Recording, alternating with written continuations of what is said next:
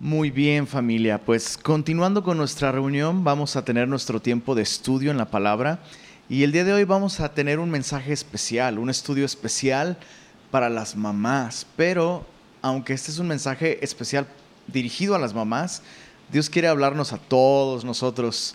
Em, vamos a estudiar de un modo temático la vida de Agar y de Saraí, vamos a estudiarlas como mamás. Eh, la semana pasada justamente veíamos en Gálatas capítulo 4 la historia de estas dos mujeres y cómo Pablo las usa como un ejemplo, como una alegoría de los dos pactos, el pacto de la, de la ley basado en la capacidad humana y el pacto de la gracia basado en la capacidad divina para rescatar, para salvar. Y hoy vamos a a profundizar en la historia de estas dos mujeres. Así que si puedes abrir tu Biblia en Gálatas capítulo 4, solo para recordar lo que Pablo dijo sobre ellas allí. En Gálatas capítulo 4, verso 22 y 23 dice lo siguiente. Porque está escrito que Abraham tuvo dos hijos, uno de la esclava, el otro de la libre. Pero el de la esclava nació según la carne más el de la libre por la promesa. ¿Por qué no oramos? Señor, gracias por la verdad de tu palabra. Gracias porque a través de ella verdaderamente suples todas nuestras necesidades. En todo sentido, Señor, tu palabra nos aconseja, nos exhorta, nos instruye, nos capacita y el día de hoy no es la excepción. Te pedimos que mientras estudiamos a estas, a estas dos mamás, a estas dos mujeres, que el día de hoy tú traigas sabiduría, consuelo, esperanza, consejo, corrección a cada mamá que nos está escuchando, pero también, Señor, que nos permitas a todos nosotros aprender de ellas, porque tú deseas hablarnos a todos esta mañana, Señor. Así que háblanos, por favor, Señor, y abre nuestros ojos para ver con claridad las maravillas de tu ley. En el nombre de Jesús. Amén. Amén esas dos mujeres, esas dos madres que representan dos maneras de relacionarse con Dios, también representan dos maneras de ser mamá. Y sabes, eh, creo que fue muy bueno que eh, el día de hoy retomáramos algo que estudiamos la semana pasada para darle una aplicación orientada, en este caso, orientada a la crianza de los hijos y más específicamente a la tarea de ser mamá.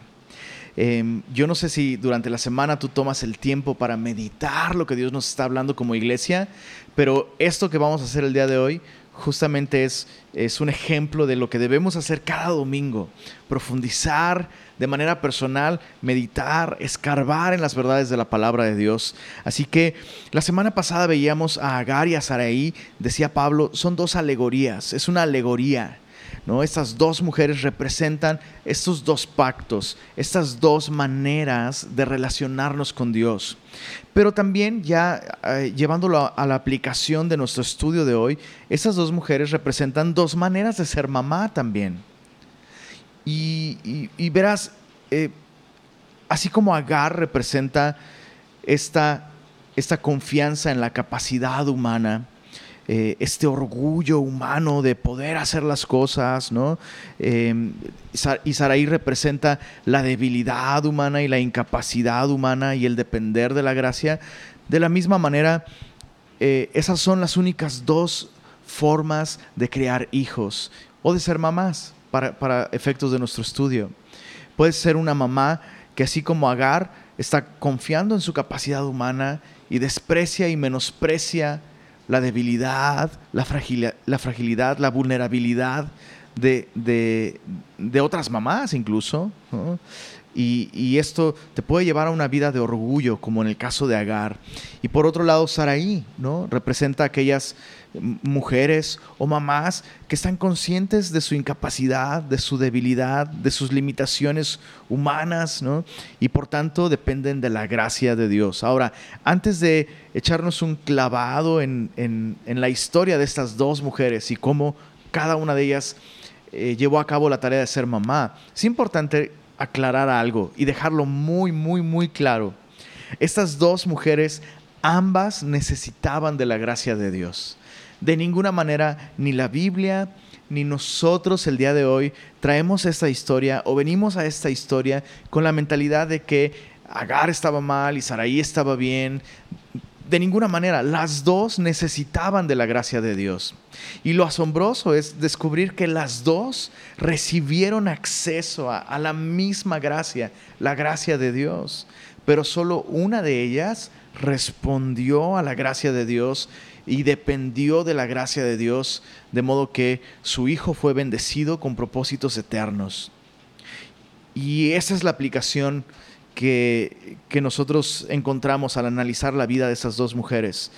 El tipo de mamá que serás depende principalmente de tu relación con Dios. Estas dos mujeres podrían haber tenido pretextos para ser una mala mamá.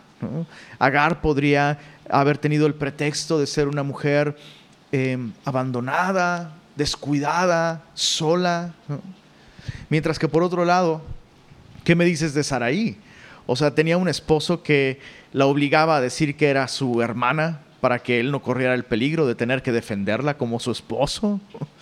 Eh, un hombre que, como veremos, era demasiado pasivo y muy constantemente gobernado por el temor actuaba en cobardía, no tomaba decisiones. Entonces, eh, cualquiera de estas dos mujeres habría tenido pretextos para, para ser una mala mamá, pero vemos que el tipo de mamá que, que puedes ser depende de tu relación con Dios, principalmente. Si tu relación con Dios está mal, lo, más seguro y, lo más eso, lo más seguro es que vas, a terminar teniendo una mala relación con tus hijos, terminar siendo una, una mala mamá. Mientras que por otro lado también, cómo respondes a la gracia de Dios va a tener una gran influencia en cómo tus hijos respondan a la gracia de Dios también. Y es importante entender esto, mamás, cómo ustedes respondan a la gracia de Dios va no solo a ser una influencia, sino una motivación para que sus hijos respondan a la gracia de Dios de la misma manera. Y no está de más recordar, recordarles que como respondan sus hijos a la gracia de Dios, eso va a determinar el destino eterno de sus almas. Así que vaya que esa es una gran tarea de ser mamá. Y, y dicho esto, vamos a nuestra historia en Génesis capítulo, capítulo 16. Génesis capítulo 16. Solo vamos a estudiar dos capítulos el día de hoy de, un modo pues, pues muy panorámico. Capítulos 16 de Génesis y capítulo 21. Y vamos a ir viendo en un contraste a estas dos mujeres, Saraí y Agar. Dice Génesis 16, versos 1 al 5. Vamos a empezar por Saraí. Dice, Saraí, mujer de Abraham, no le daba hijos y ella tenía una sierva egipcia que se llamaba Agar. Dijo entonces Saraí a Abraham, ya ves que Jehová me ha hecho estéril, te ruego pues que te llegues a mi sierva, quizá tendré hijos de ella. Y atendió a Abraham el ruego de Saraí.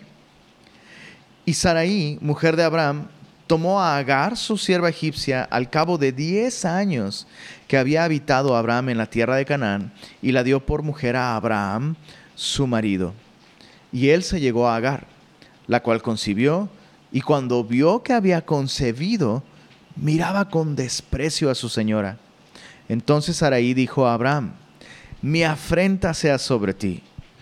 Yo te di mi sierva por mujer, y viéndose encinta me mira con desprecio juzgue Jehová entre tú y yo.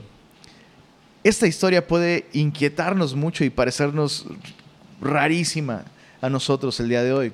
Eh, ¿Qué está sucediendo aquí? Bueno, no podemos quitarnos de la mente que Saraí, mujer de Abraham, le está dando a su esposo, a su propia sierva, por mujer. Y como comentábamos la semana pasada, eso nos suena muy raro a nosotros el día de hoy, pero no era nada extraño en esa época. Eh, de hecho, un equivalente moderno de lo que Saraí estaba haciendo era lo que hoy conocemos como, como madre sustituta, ¿no? Eh, o, o, madre subrogada, que de hecho es algo que cada vez vemos con más frecuencia. El día de hoy en nuestro país me parece que solo, solo Tabasco tiene legislado este concepto de una madre sustituta. ¿Qué es una madre sustituta? Bueno, si supongamos eh, un matrimonio tiene problemas para encargar hijos y se descubre que, la, mujer es la, es la que no tiene la capacidad de tener hijos, pues entonces está la opción de que a través de inseminación artificial eh, pues puedan tener un hijo con otra persona, con otra mujer.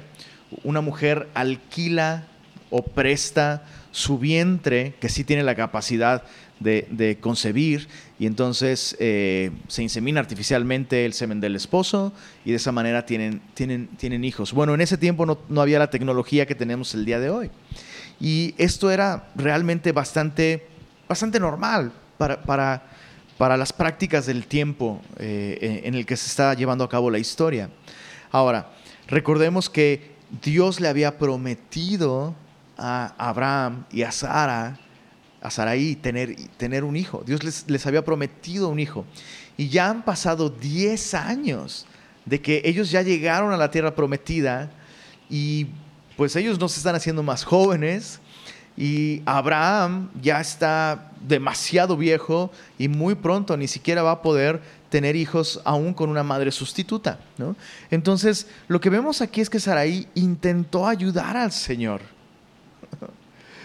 y, y, eh, probablemente intentó ayudarle al Señor porque se le estaba acabando el tiempo. Llevan tres años ahí. ¿Qué es lo que vemos aquí? Que la impaciencia de Sara la llevó a, Sara a tomar el lugar del Espíritu Santo y, tratar de ayudar a Dios y tratar de alcanzar las promesas de Dios por medio de sus propios esfuerzos. Eh, algo que me llama la atención muchísimo aquí es cómo ella está haciendo algo que pareciera que es buscar la voluntad de Dios, pero no lo está haciendo en el tiempo de Dios y tampoco lo está haciendo a la manera de Dios. No esperó a que Dios obrara. Y esa es una de las primeras lecciones, mamitas, preciosas. Es una de las primeras lecciones que debemos aprender. ¿Cómo ser una mamá que depende de la gracia? Aprende a esperar en los tiempos de Dios. Aprende a esperar el tiempo de Dios. Vemos aquí cómo Sara se impacientó y vemos cómo presionó a su esposo, porque parecía que él no estaba haciendo nada tampoco, ¿no? Intentó manipular a su esposo para hacer la voluntad de Dios, pero fuera del tiempo de Dios y fuera de los medios y los métodos y las maneras en las que Dios quería darles un hijo. Parecía una muy buena idea al principio, pero aquí no vemos por ningún lado ni que ella orara, ni que él orara, ni Dios está trayendo consejo al respecto y ella está tomando la, política de, bueno, Dios no está diciendo nada, entonces el que calla otorga, supongo que esa es la voluntad de Dios.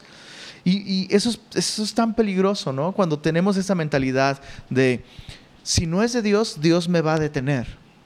Y no es así. Recordemos que depender de la gracia de Dios significa depender de su palabra, esperar en sus promesas y aguardar a los tiempos de Dios. Ahora, antes de, antes de dejar, dejar eh, eh, eh, esta porción, ¿te diste cuenta cómo en el verso, cómo en el, en el verso 5, Saraí le dice, le dice a Abraham, bueno, básicamente Saraí culpa a Abraham de lo que está pasando. ¿Qué está pasando? Agar se embarazó y ahora Agar está viendo con desprecio a Saraí, la está humillando y Saraí dice, mi afrenta sea sobre ti. Le dice a su esposo, porque yo te di mi sierva por mujer, viéndose encinta, me mira con desprecio, juzgue Jehová entre tú y yo. Y uno pudiera decir, oye, Saraí está muy mal, esa fue su idea. ¿Cómo puede decirle a Abraham que todo eso es su culpa? Pero ¿sabes qué es, qué es eh, eh, es cierto, es, es culpa de Abraham. ¿Por qué? Porque él es el responsable de esa familia. Él es el responsable de ese hogar. Y perdón, me da, me da mucha risa porque creo que es, es, muy, es muy congruente este relato bíblico con cómo muchas veces suceden las cosas, ¿no? A veces los esposos intentando agradar a sus esposas, y intentando ser buenos esposos. Les dicen que sí a todo. Después sufren consecuencias de tomar malas decisiones por decir que sí a todo. Y uno termina siendo el responsable. y la verdad es que es así. Eh, a veces tienes que decirle que no a tu esposa. esto va para los papás. A veces tienes que decirle que no a tu esposa. Decirle sí a todo no es gracia. Y decirle sí a todo no te hace un buen esposo. A veces tal vez le dices que sí a todo a tu esposa para evitarte el problema o el conflicto o la discusión. Y es que prefiero decirle que sí y de esa manera tengo paz y tenemos paz y todos en paz. Y sabes qué? La paz que se consigue así no solo dura muy poco, sino es seguida por problemas muy serios y muy graves. Entonces, recordemos, recordemos que eh, incluso el pecado de Adán, allá en Génesis, cuando Dios confronta a Adán con su pecado, le dice, por cuanto escuchaste la voz de tu esposa. Entonces, quiero, quiero enfatizar este punto, esposos. Dios te hace responsable de las decisiones que se toman como familia. Dios te hace responsable de aquellas cosas a las que tú accedes. Y no vas a poder decir delante de Dios, es que ella me, insistió. O sea, no porque tu esposa te insista a hacer algo que sabes que no es la voluntad de Dios, bueno, es que ella me insistió, ah, bueno, entonces supongo que ya es correcto. No. Y es importante, importante esto, a veces tienes que decirle que no a tu esposa y mamás, eso es un punto importante, no manipules a tu esposo, no presiones a tu esposo. Depende del Señor, busca al Señor y sométete a tu esposo cuando tu esposo dice no. Echar mano de la gracia, mamás, significa someterte a la autoridad, al consejo de tu esposo. Dios va a usar a tu esposo para, para guiarte, para aconsejarte y también para detenerte a veces. Recuerdo con, pues con, con casi eh, casi temor. recuerdo recuerdo a un, a un, hermano que alguna vez me dijo, eh, tenía problemas con su esposa, su esposa no se sometía a, la palabra de Dios, mucho menos a él, y, y, este hombre me dijo, pero ya, ya estamos... Ya estamos mejorando mucho porque ya, ya me permite darle consejos. y chicos, hay lugar para los consejos, hay lugar para para las recomendaciones, para las sugerencias. Hay lugar para, escoge tú lo que tú quieras hacer, pero hay momentos en los que como esposos debemos ejercer el, cuidado de Dios y decir no. Em, importante. Continuando con nuestra historia, en, el verso 6, entonces vemos, vemos que Saraí se salió con la suya y el fruto es muy amargo de hacer, de hacer su propia voluntad. Dice el verso 6, entonces mira la respuesta de Abraham, ¿ok? Eh, Saraí le dice, es tu culpa. ¿Por qué? Porque tú dijiste que sí. pero fue tu idea, pero tú, tú diste luz verde. Ok, verso 6 dice, respondió Abraham a Saraí, ve aquí tu sierva en tu mano, haz con ella lo que bien te parezca.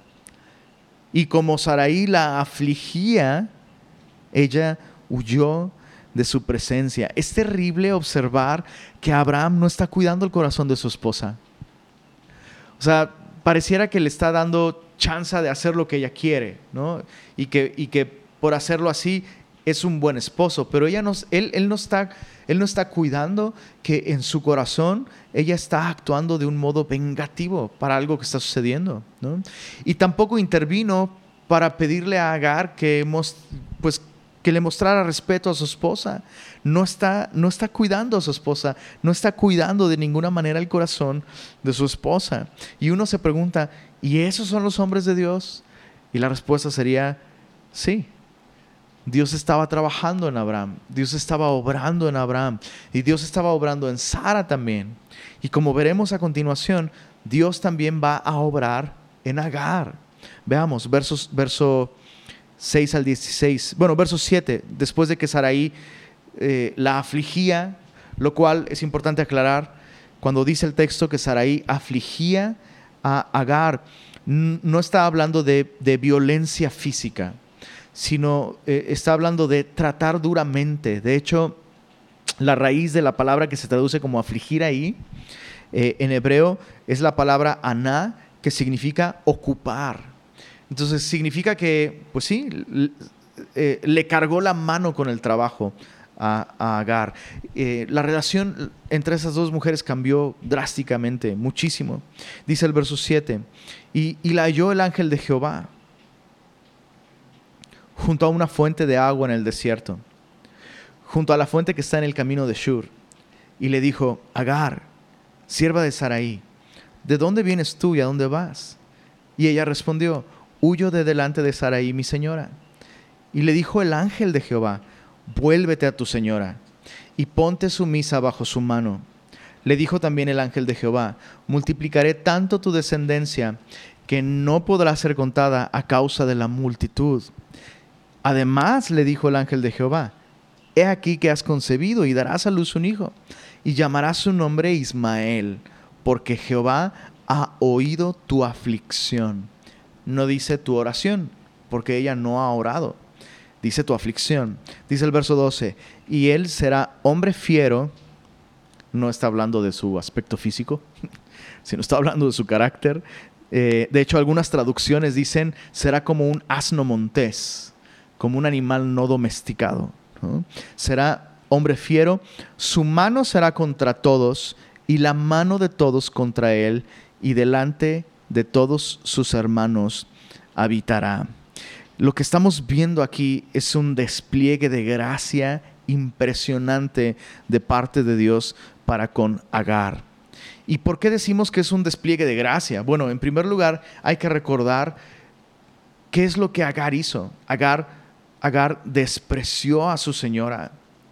Y es, es, bien, es bien fuerte cuando uno comienza a meditar en lo que está sucediendo ahí. En, ese tiempo, em, normalmente en otras culturas un esclavo pues em, solamente podía recibir, recibir em, el, beneficio de casarse si el amo o, la dueña le otorgaban un esposo o una esposa, según fuese el caso. Y lo que estamos viendo aquí es que tras años, o sea, pensemos esto por un momento, Saraí está intentando ayudar a Dios y ella está produciendo y está haciendo cosas que Dios no mandó a hacer. Pero ya que ella piensa que una de sus siervas puede ser su, la madre sustituta, que va a dar a luz a sus propios hijos, hijos con la genética de Abraham, a quien le fue dada la promesa. El hecho de que Saraí hubiese escogido a Agar representaría en ese contexto un honor altísimo. Porque no, no solo Agar está recibiendo el privilegio de poder ser mamá y tener un, llevar un niño en su vientre, sino le están dando el privilegio de llevar, de llevar en su vientre a los hijos de la promesa. O sea, en, su mente, en su, en, su, en su plan, en su idea, eso es lo que estaba sucediendo. Imagínate por años Agar eh, siendo la, sierva de confianza de Saraí, íntimas, y probablemente eh, Agar por años escuchando las oraciones de su señora, de Saraí, y, y probablemente cada noche cenando bajo la luz de las estrellas, a la luz del fuego, escuchando cada vez como Abraham apunta hacia el cielo y dice, así me dijo Dios que va a ser nuestra descendencia. Dios va a multiplicar mi descendencia como las estrellas del cielo. Y Agar escuchando esas promesas y cómo Dios a través de la simiente de Abraham va a bendecir y va a traer bendición al mundo entero. Y un día Saraí le dice, creo que ya sé qué es lo que hay que hacer. Tú vas a llevar en tu vientre el hijo de la promesa. Tú y yo sabemos que no era ese el plan de Dios. pero en el corazón y en la mente de Saraí, lo que le está otorgando a Agar es un gran privilegio, es un gran honor, es un gran regalo. Y tan pronto ella estuvo encinta, vemos que sucedió algo muy extraño. Comenzó a ver con desprecio a su señora. Y, meditaba en esto. Cuando recibimos bendiciones que otros no tienen, y nos enorgullecemos por esas bendiciones, es cuando comenzamos a mirar con desprecio a otras personas. El orgullo impide que las bendiciones que recibimos nos hagan bien. El orgullo, lejos de producir gratitud ante las bendiciones y la gracia recibida, nos lleva al desprecio. Y creo que eso es algo algo que queda muy bien con lo que estamos meditando el día de hoy con respecto a las mamás. No pienses, mamá, si tú eres mamá biológica, no pienses ni por un instante que de alguna manera eres mejor que aquellas mujeres que no pueden tener hijos biológicamente hablando. Sería triste, sería lamentable, sería doloroso que que recibieras esa bendición y vivieras la bendición de ser mamá, creyendo que por eso eres mejor que otras mujeres que no pueden tener hijos. Este, este fue, un, este fue un, una grave demostración de orgullo, pero también de deslealtad por parte de Agar. Y escucha esto, esta actitud de Agar, de menospreciar, menospreciar a aquellos que son objetos de la gracia de Dios, a aquellos que sin la gracia de Dios no podrían cumplir con, el propósito que Dios les ha dado. Eh, esta actitud de Agar, de despreciar a su señora, la sembraría en el corazón de su hijo Ismael. Y esto traería consecuencias muy graves, como veremos en nuestro estudio más adelante. Entonces, realmente Agar hizo algo terrible.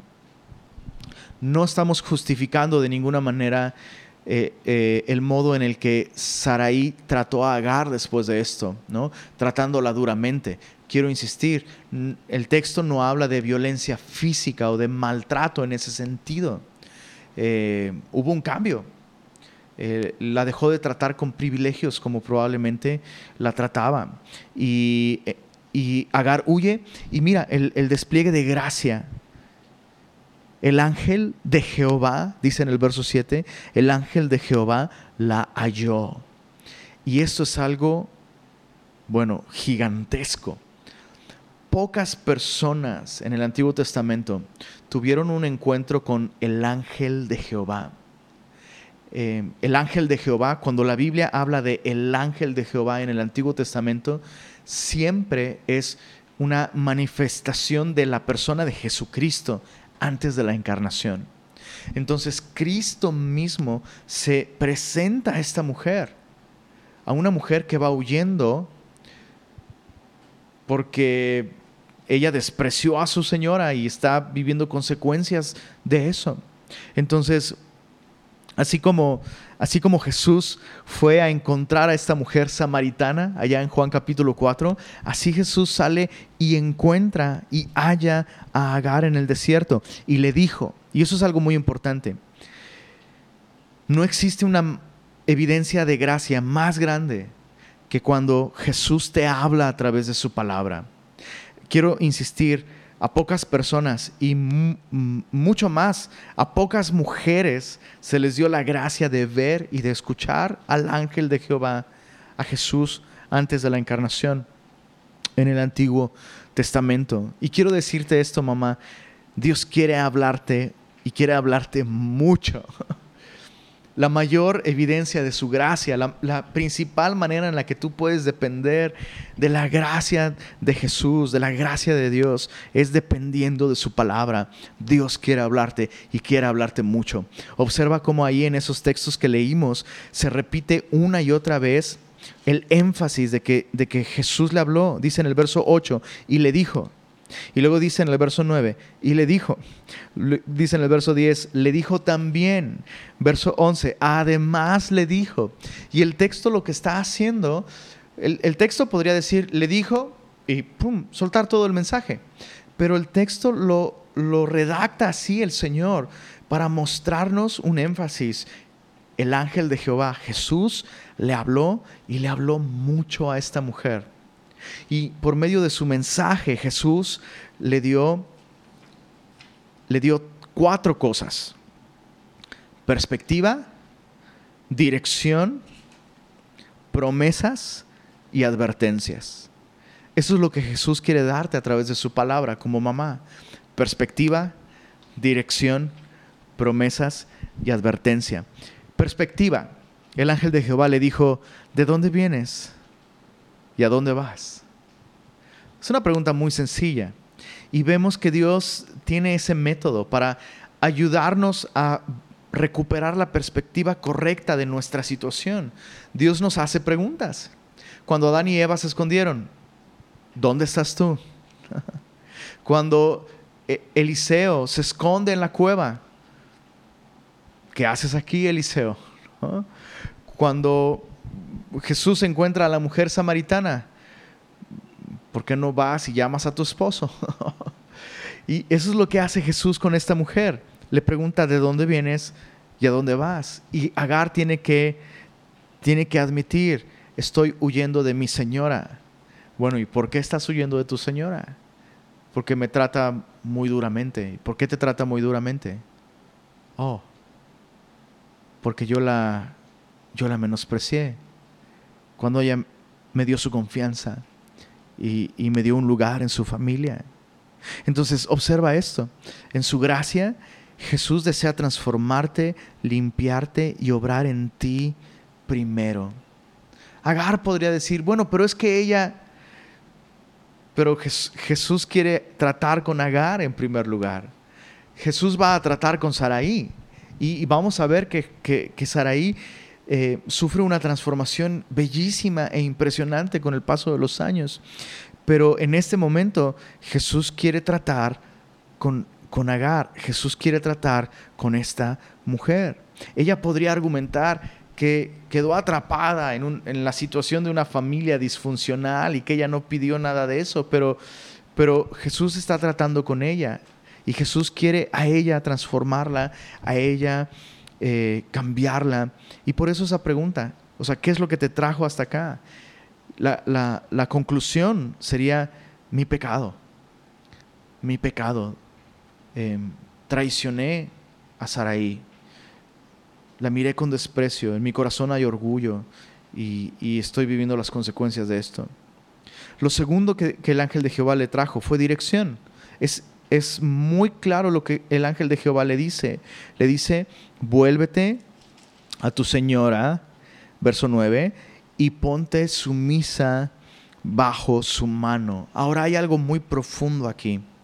Dios mismo va a darle em, dirección a Abraham años más tarde para decirle que despida a Agar y a su hijo.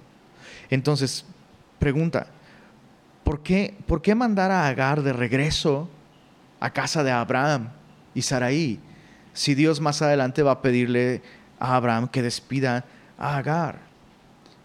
Bueno, Dios quería darle a Agar y a, Ismael la oportunidad de crecer bajo la instrucción espiritual de Abraham y de ver con sus propios ojos el poder de Dios en las vidas de Abraham y de Saraí.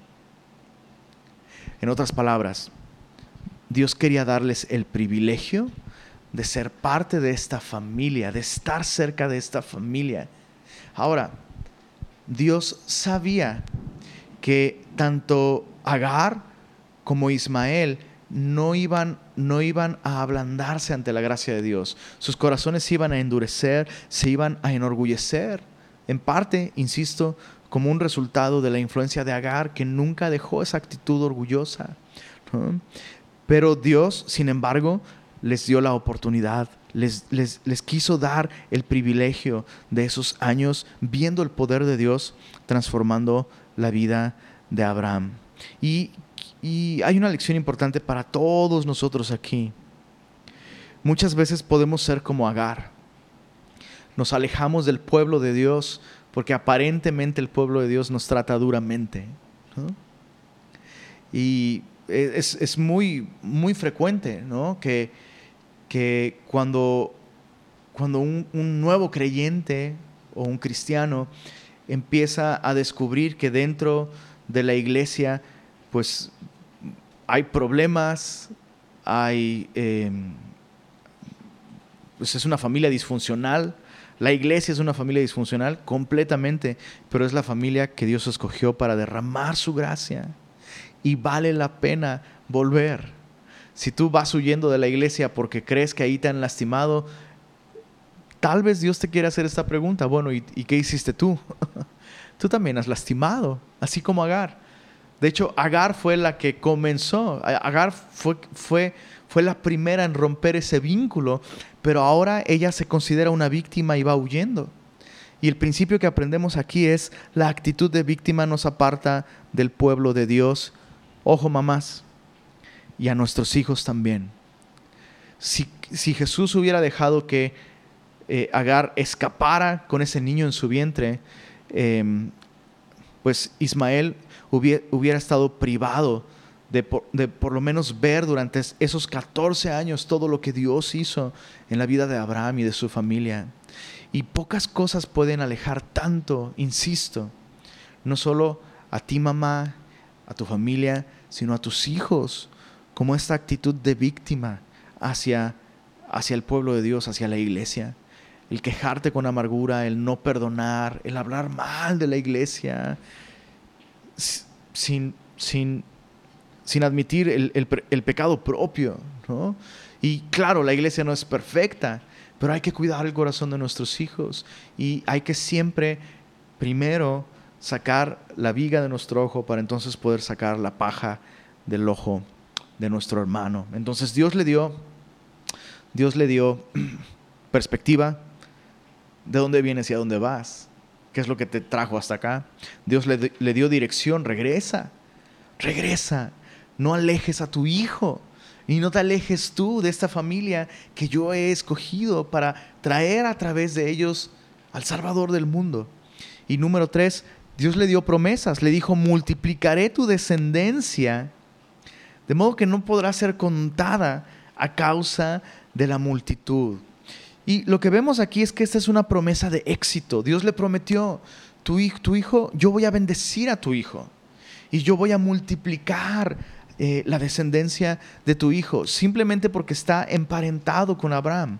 Ahora, la promesa que Dios le hace a, a Agar sobre su hijo Ismael se parece mucho a la promesa que Dios le dio a Abraham, pero no es la promesa que Dios le dio a Abraham faltaba una cosa muy importante, una heredad perpetua, la tierra prometida, que es un símbolo de la vida en el Espíritu. Dios le prometió a Abraham, a ti y a tu descendencia, daré esta tierra por heredad perpetua.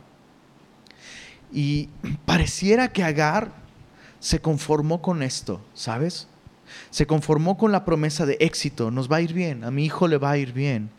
Y, y, y no elevó su mirada a una herencia espiritual, a metas y propósitos eternos que podrían disfrutar estando cerca de Abraham y de Isaac, su hijo, en el futuro. Entonces, mamá, no te conformes con éxito temporal. No busques a Dios, no vayas a la iglesia, no abras la Biblia solamente buscando que Dios bendiga a tu hijo. Esa, es una oración, sería una oración muy pobre. Señor, dale éxito a mi hijo, que sea un gran profesionista, que le vaya bien, dale salud. Y no es que esas cosas sean malas, pero tú y yo deberíamos estar orando como papás, como mamás, deberíamos estar orando por esa heredad perpetua. Todo el éxito que nuestros hijos puedan tener en este mundo, lo van a perder en el momento en el que crucen el umbral de esta vida para encontrarse con su Creador. Quieres orar por el destino eterno de sus almas. Quieres orar por su salvación. Quieres orar porque ellos nazcan de nuevo, que conozcan a Dios y, que sus corazones se llenen de la convicción de que necesitan un Salvador. ¿Quieres orar porque reciban aquello que no van a perder nunca. Como mamás, yo, quiero animarlas que sus oraciones apunten mucho más arriba de lo que el TEC les pueda dar, o cualquier carrera, o cualquier universidad, o cualquier... Apunta a aquello que solo Dios puede darles, vida eterna, vida eterna. ¿De qué sirve si tu hijo gana el mundo entero y pierde su alma? No desperdicies tus oraciones orando por éxito en el mundo. ¿Les deseamos éxito a nuestros hijos? Claro que sí. Dios puede darles éxito, Dios quiere darles éxito.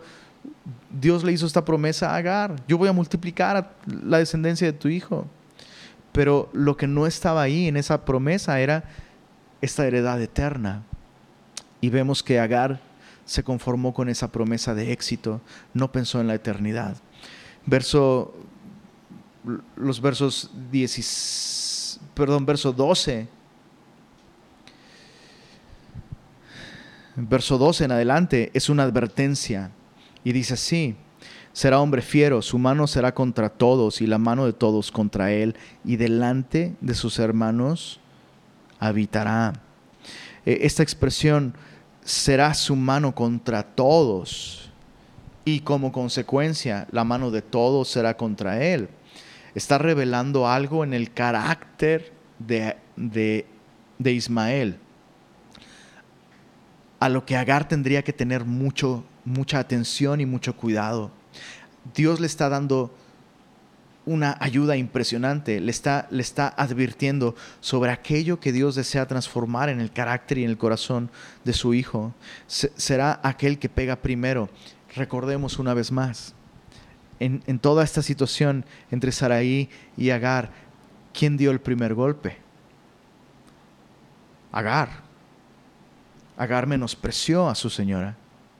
Y de alguna manera lo que, lo que el ángel de Jehová le está diciendo es, se va a parecer mucho a ti, Agar.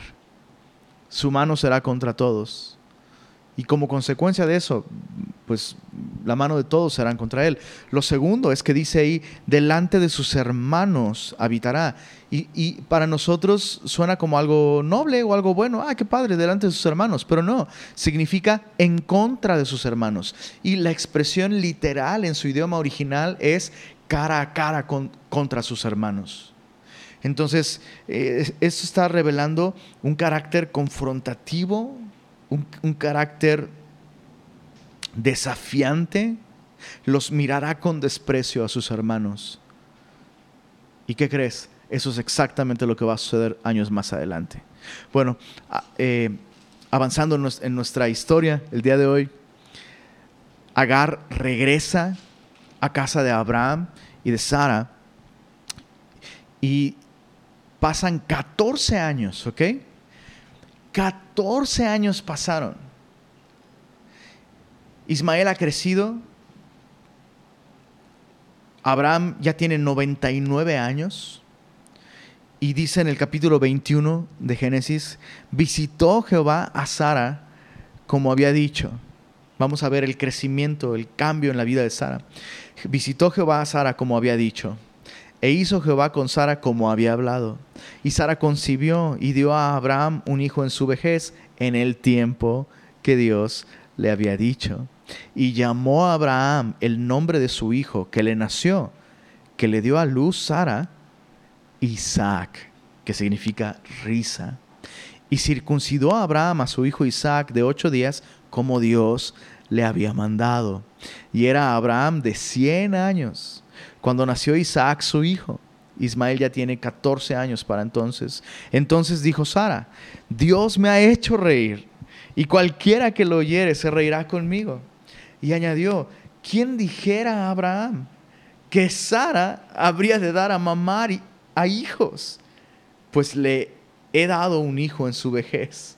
Y creció el niño y fue destetado e hizo a Abraham gran banquete el día que fue destetado Isaac, un día de gran gozo, cuando el niño deja la leche para comenzar a comer alimento sólido, y estoy seguro que nuestro Padre Celestial también hace gran banquete cuando nosotros caminamos hacia la madurez y profundizamos en el conocimiento de su palabra y nos alimentamos de alimento sólido. Pero veamos, veamos, veamos varias cosas bellas con respecto a Sara. Toda esta sección que estamos viendo aquí es, describe el escenario ideal de una familia. ¿Notaste el énfasis que hace todo este texto en que todo esto es como Dios manda? como Dios había hablado, como Dios había mandado, en el tiempo que Dios había dicho. Y, lo que aprendemos de esto es que nuestras familias van a ser bendecidas cuando nos sincronizamos con el tiempo de Dios y con la voluntad de Dios. Verás, todo este asunto de ser buenos mayordomos del tiempo, por supuesto que implica cómo usamos nuestras horas, que, que puedas sacar el máximo provecho de las 24 horas que Dios te da cada día, pero, pero ser buenos mayordomos del tiempo no se limita nada más a tener un buen horario. Significa ocupar nuestro horario en lo que Dios quiere que lo ocupemos y en el tiempo en el que Dios quiere que hagamos las cosas, hacerlas. Entonces vemos cómo ahora todo es como Dios había dicho y todo es hermoso y todo es bello y, y todo esto está lleno de gozo y de risa Isaac, cuyo nombre significa risa, ¿no? Eh, sin duda es un nombre apropiado para lo que seguramente sucedió con esta familia. Eh, no vimos lo que sucedió en, capítulos anteriores, pero en capítulos anteriores, capítulo 18, cuando Dios le, vuelve a repetir la promesa a Abraham. Dios usa una terminología muy interesante. Según el tiempo de la vida, el próximo año, en el año que viene, según el tiempo de la vida, Sara tendrá un hijo.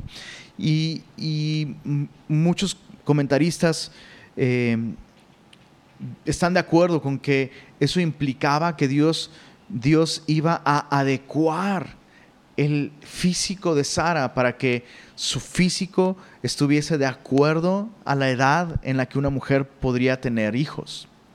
Y sabes, tiene sentido, o sea, ¿Cómo, Sara podría haber dado a luz un hijo siendo ya tan viejita y Abraham siendo de 99 años? Entonces, muchos opinan, aunque no está eh, explícito en el texto, que, Dios les rejuveneció. Y esto no sería para nada impresionante. O sea, la Biblia nos dice que Él es el que nos rejuvenece como el águila. Y, puedes imaginarte, o sea, como estos viejitos o sea, 99 años Abraham. Imagínate, le quisiera hacer una pregunta a aquellos de 60 años. Imagínense teniendo hijos a esta edad, ¿no? O 70 años. encargar, encargar otro niño, ¿no? De pronto ya no tendrías que hacer papillas solo para el niño, sino para, para ti también, ¿no? Entonces, vemos esta escena llena, llena de gozo. Y es, importante comprender esto. Isaac, que representa gozo, el gozo que Dios puede dar. Isaac simplemente es un tipo de Jesucristo. Y eso es importante entenderlo. Isaac representa lo que sucede en la vida de una familia cuando se recibe a Jesús en esa familia. Hay gozo, hay vida, hay propósito en, en las familias donde Jesús es recibido. Y es importante ¿no? ver estos paralelos entre Isaac y, Jesús. Isaac fue nacido de mujer, también Jesús. Isaac fue nacido eh, y, fue traído a la vida en base al poder sobrenatural de Dios. Lo mismo Jesús, solo que Jesús, pues bueno, no fue traído por la concepción de un hombre uniéndose a una mujer, sino eh, sin la intervención de un hombre pero ambos fueron traídos por el poder sobrenatural de Dios.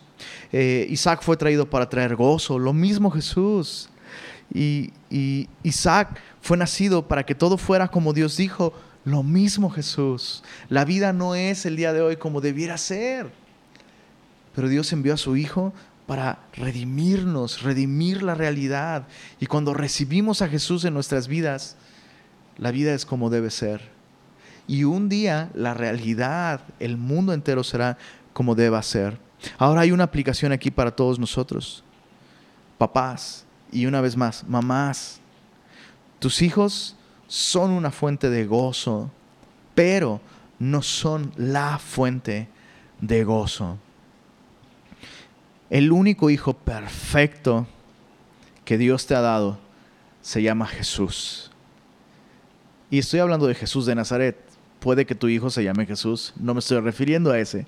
Aunque tú creas que es perfecto, el único hijo perfecto que Dios nos ha dado como papás, el único hijo perfecto que Dios nos ha dado es Jesús. Y esto me gusta, ¿sabes? Jesús nos lo ha dado a todos nosotros. Y yo quisiera decirte esto, si tú eres una, una mujer, una hija de Dios, que por años ha orado por recibir un bebé y no has podido tener un bebé, creo que debemos seguir orando por eso y puedes seguir orando por eso y te animo a que lo hagas. Yo no sé si Dios te va a dar un hijo o no, pero sí sé que Dios ya te ha dado a su único hijo y Él es perfecto, es perfecto. Y puedes encontrar un gozo perfecto en Él. Así que depende de Jesús para tu gozo, ya sea que no tengas hijos biológicos, aun cuando los has anhelado, ya sea que tengas hijos biológicos, no trates a tus hijos como si fueran perfectos, porque no lo son. Les harías mucho daño si los haces a ellos el centro y la fuente de tu identidad y de tu gozo. Ellos necesitan saber que ellos no son perfectos y que el único hijo perfecto es Jesús. Hermosa escena que vemos aquí. Todo es como debe ser. El día en el que Isaac ya fue destetado, básicamente esto de alguna manera era un símbolo de que Isaac había sobrevivido a los días más vulnerables como bebé y pues había sobrevivido. Eso, eso auguraba una vida larga y, una vida sana. Verso, verso 9 a hasta el verso 21 vamos a terminar la historia del día de hoy. Y vio Sara que el hijo de Agar la egipcia, el cual ésta le había dado a luz a Abraham, se burlaba de su hijo Isaac. ¿Te suena? Capítulo 16, verso 4. Agar se burlaba, Agar menospreciaba a su señora y ahora su hijo de 14 años se burla de Isaac, el hijo de la promesa. Eh, es, es, muy importante que le demos la dimensión correcta a esta historia. Cualquiera de nosotros podría decir, ah, es un niño, son niños. Y de esa manera estamos impidiendo que ellos descubran que lo que están haciendo está mal, que eso es pecado y que eso está en sus corazones. E, e, este jovencito, repito, de 14 años, es completamente responsable moralmente delante de Dios por sus acciones. Y vamos a ver en los versos más adelante que esta acción de este, de este jovencito, ay, es un niño, no es para tanto, sí es para tanto. Y vamos a ver que esto va a traer consecuencias terribles eh, en la vida de esta familia, eh, eh, vamos a seguir leyendo. Dice, verso, verso 9, Sara vio que Agar, el hijo de Agar, se burlaba de Isaac. Dice el verso 10, por tanto dijo a Abraham, echa a esta sierva y a su hijo, porque el hijo de esta sierva no ha de heredar con Isaac mi hijo. Este dicho pareció grave en gran manera a Abraham a causa de su hijo. Y entonces Dios dijo a Abraham, no te parezca grave a causa del muchacho y de tu sierva. En todo lo que te dijere Sara, oye su voz, porque en Isaac te será llamada descendencia. Qué duro fue esto. Y, y creo que hay que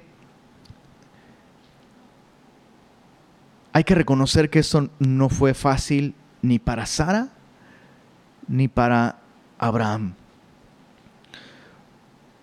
Eh, observemos el crecimiento que ha, demostrado Sara. Sara hizo esto en completa sujeción a su esposo. A diferencia de la vez anterior, en donde ella pues maltrató a su sierva, en esta ocasión Sara va con su esposo. Sara no va manipulando no va presionando. Sara simplemente le dice, eso es algo que tú tienes que hacer porque tú eres el jefe de esta familia. Está pasando esto, Y lo hizo en sujeción a su esposo, le encomienda la situación a sus manos, lo hizo comprendiendo el plan de Dios y lo hizo, escucha esto, lo hizo tras, tras mostrar gracia por 14 años. Por 14 años Saraí recibió de vuelta a Agar. Por 14 años les dio provisión, les dio un lugar en su mesa. Por 14 años, 14 años de gracia.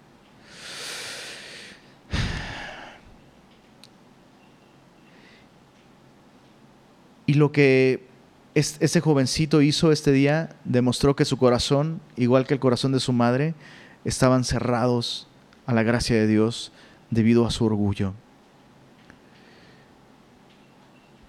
Eso es algo difícil de explicar y de decirlo, pero a veces tomar decisiones duras es mostrar gracia. A veces tomar decisiones duras es proteger, proteger y mostrar gracia a otros que sí están aprovechando la gracia de Dios. Y tengo muy en mente el, el ejemplo que eh, el pastor Héctor Hermosillo alguna vez contó en una conferencia para, para homeschoolers y de hecho también está en su libro, en su libro sobre eh, cómo pastorear a tu hijo adolescente. Él cuenta sobre uno de sus hijos que cayó en consumo de alcohol y, de drogas y después de intentar ayudarle y de confrontarle y, este muchachito pues no soltar su pecado y no arrepentirse de su pecado, Em, Héctor, después de orarlo mucho, después de meditarlo mucho, de filtrar mucho lo que iba a hablar con su hijo, eh, mm, a través de orar y de consultarlo con su esposa, finalmente lleva a su hijo a, su restaurante favorito, ordena su platillo favorito y no queriendo postergar más la, charla, em, el pastor Héctor Hermosillo le dijo a su hijo, hijo, te amo. Tu madre y yo te amamos con todo nuestro corazón, pero no vamos a apoyarte en el estilo de vida que estás llevando. Aún tenemos otros hijos, tus hermanos, a los cuales hemos tenido que descuidar por estar al pendiente de ti y no vamos a permitir que los arrastres en tu pecado. Y literalmente le, le, dijo, así que si quieres vivir, nosotros estamos aquí para ti. Pero si quieres seguir en pecado y morir, muérete tú solo. Palabras duras, palabras fuertes. Este jovencito está rechazando la gracia y Sara entiende que en el contexto y debido a lo que Dios quería hacer en sus vidas, estaba poniendo en riesgo el plan de Dios en la vida de Isaac y algunos, algunos de ustedes como papás, tal vez esa es la decisión que tienen que tomar. He tenido consejerías con algunos. Eh, recuerdo, recuerdo un matrimonio muy bello en especial al que, al que em, la palabra de Dios y, en base al, al, escenario tan terrible en el que estaban viviendo, debían pedirle a uno de sus hijos que se fuera de casa. Es una decisión dura, Sí, totalmente, es una decisión dura.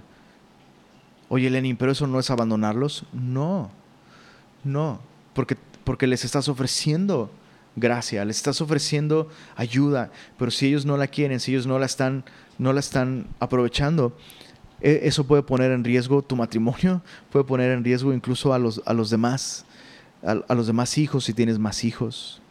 Es un tema complicado. Lo, lo asombroso aquí es que En esta ocasión pareciera que Abraham consultó a Dios y Dios le dijo, no te parezca grave a causa del muchacho y de tu sierva. En todo lo que te dijere Sara, oye su voz, porque en Isaac te será llamada descendencia. En otras palabras, sí, Abraham. Lo que te dijo Sara es exactamente lo que hay que hacer. Veamos en el verso 13. Dios no solo le dice, no te parezca grave por causa del muchacho, Dios le promete, dice el verso 13, también del hijo de la sierva, haré una nación, porque es tu descendiente. Entonces Abraham se levantó muy de mañana y tomando pan y un odre y agua y, lo dio a Agar, poniéndolo sobre su hombro y le entregó el muchacho y la despidió. Y ella salió y anduvo errante por el desierto de Berseba. Seguramente no fue fácil para Abraham. Llama mucho la atención el hecho de que no le enviara con, un escuadrón de sirvientes y camellos. Y eh, llama la atención esto. Em, uno pudiera pensar que Dios le dio estas instrucciones. Tiene sentido si uno considera lo que va a suceder a continuación. Sabes, la decisión de Sara puso a Agar de frente a la gracia de Dios de nuevo en el desierto. Y es muy, es, muy triste, pero a veces nosotros solo aprendemos y, aprovechamos y apreciamos la gracia de Dios cuando nos encontramos en el desierto.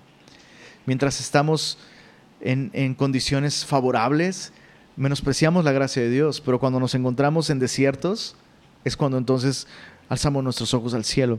Y dice en el, verso, verso 15, y le faltó agua, el agua del odre, y echó al muchacho debajo de un arbusto, y se fue y se sentó enfrente a distancia de un tiro de arco, porque decía, no veré cuando el muchacho muera. Y cuando ella se sentó enfrente, el muchacho alzó su voz y lloró. Lo que estamos viendo aquí es una escena de abandono. Literalmente, Agar abandonó a su hijo. Y esto se vuelve muy claro por, lo que sucede a continuación y por lo que Dios le dice. Y oyó Dios la voz del muchacho. Ojo, no es Agar quien oró. Agar ya había tenido un encuentro con, con el ángel de Jehová. Agar podría haberle elevado su, su voz en oración y Agar no oró. ¿Sabes? Agar nunca invocó el nombre del Señor, nunca oró. Una manera de desperdiciar la gracia de Dios es que no oras por tus hijos. Quieres ser una mamá que depende de la gracia de Dios y que se beneficia de la gracia de Dios. Tienes que ser una mamá de oración. Esta mujer nunca invocó al Señor, nunca oró, pero todo parece indicar que este jovencito de 14 años, al verse en esa situación, en medio de lágrimas y de llanto, probablemente eleva una oración. Dios de Abraham, ¿dónde estás? Dios de Abraham, tú prometiste que nos darías una gran descendencia, que me permitirías vivir y ver mi descendencia multiplicarse. Y Dios escucha la voz del muchacho. Es increíble. Dice, y el ángel de Dios llamó a Agar desde el cielo y le dijo, ¿qué tienes, Agar? No temas, porque Dios ha oído la voz del muchacho en donde está. ¿Te das cuenta? Dios de alguna manera le está diciendo, no está contigo, pero yo sí estoy con él. Tú le abandonaste a un tiro de, distancia para no ver, para no escuchar. Yo veo y yo escucho siempre, siempre. Dios no cierra sus ojos a nuestro dolor. Dios no cierra sus oraciones a nuestro sufrimiento.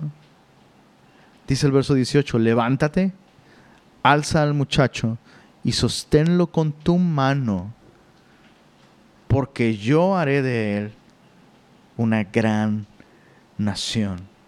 Entonces Dios le abrió los ojos y vio una fuente de agua. Ojo, el texto no dice aquí que Dios abrió una fuente de agua y Dios hizo un milagro y que hizo que una fuente brotara de ahí. No, el texto dice que Dios le abrió los ojos. La fuente ya estaba abierta, la fuente ya estaba ahí, pero ella no la vio. Hasta que Dios abrió sus ojos y fue y llenó el odre de agua y dio de beber al muchacho me llama mucho la atención. Obviamente eso era lo correcto hacer, darle de beber al muchacho, pero me llama la atención que el texto no dice que ella bebiera también de, esa agua. Creo que es un detalle importante. La Biblia no escatima tinta. Cuando la Biblia relata una historia, la, la, Biblia nos deja saber detalles importantes. Y en esta ocasión el texto no dice que ella bebiera.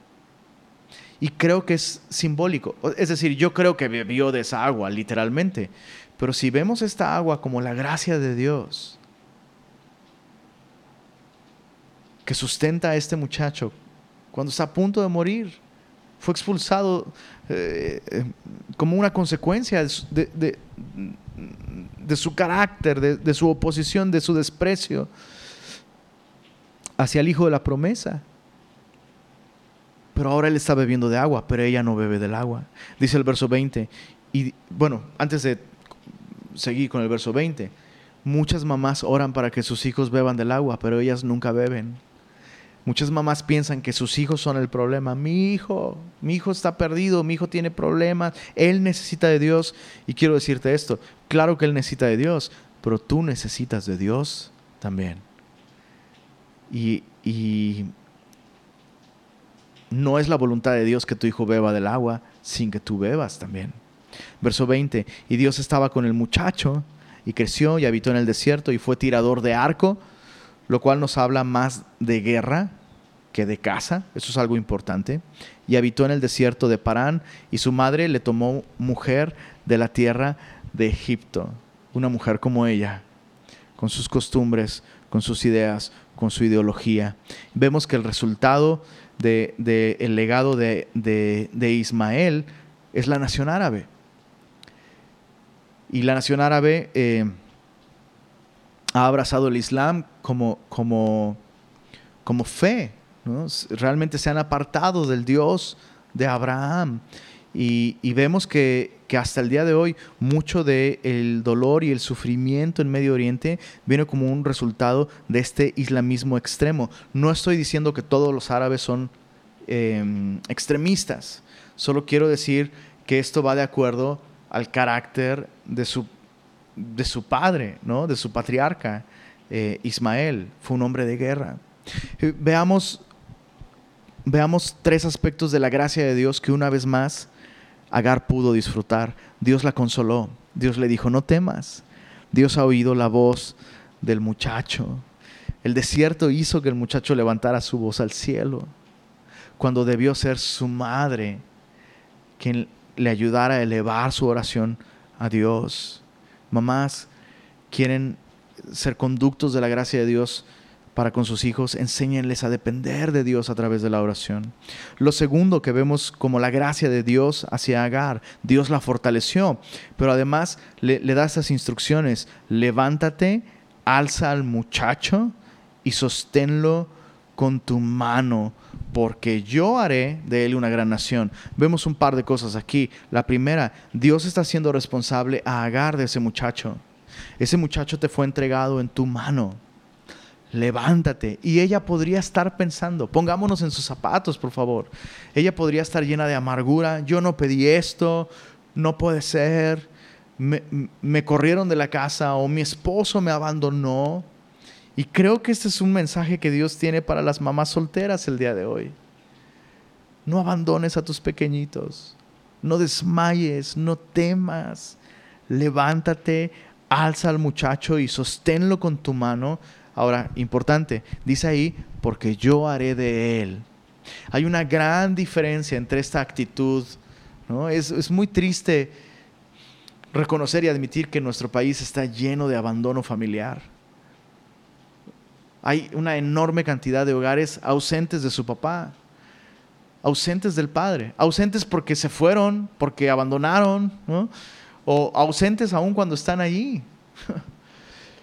Pero e, es, muy, es, muy, es muy carnal esta actitud de yo no necesito un hombre para crear hijos. ¿Sabes? O sea, e, evidentemente muchas mujeres han demostrado que que han podido sacar a sus hijos adelante, pero no han sido ellas solas, ha sido el Señor. Cada madre soltera, sí, ha habido esfuerzo, ha habido lágrimas, ha habido sudor, sí.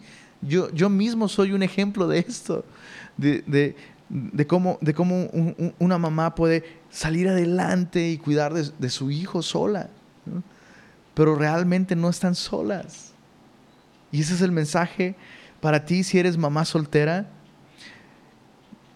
no permitas que el orgullo llegue a tu corazón.